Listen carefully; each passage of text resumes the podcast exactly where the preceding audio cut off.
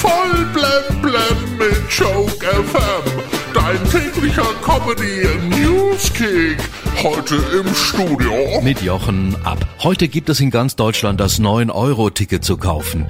Die Bahnen und Regionalzüge werden sowas von voll. Ganz viele Menschen werden sich ganz schnell dann mal ihre Autos zurückwünschen. Nach der Pandemie ist vor der Pandemie. Die Nachrichten werden gerade dominiert von den ersten Fällen von Affenpocken in Deutschland. Affenpocken. Müssen die katholischen Priester nun in Quarantäne? Nein! Affenpocken, nicht Pfaffenpocken.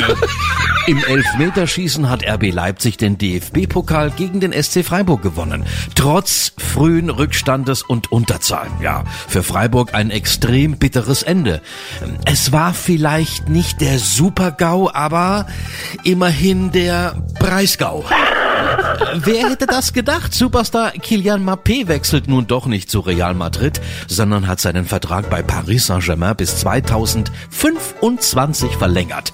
Für angeblich 300 Millionen Euro Handgeld. Also, so viel Handgeld verdient man sonst nur als ehemaliger Bundeskanzler bei Gazprom und Rosneft. Beim Filmfestival in Cannes gibt es angeblich geheime Sexorgien für Superreiche. Ja, Sexorgie. Oder wie wir Normalverdiener sagen, Weihnachtsfeier.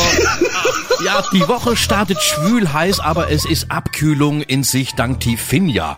Vor allem im Süden kann es aber nochmal Unwetter geben. Also vor der kalten Dusche gibt es nochmal einen Saunaaufguss. Ja, geil. Voll blem blem auf Joke FM und auf joke-magazin.de.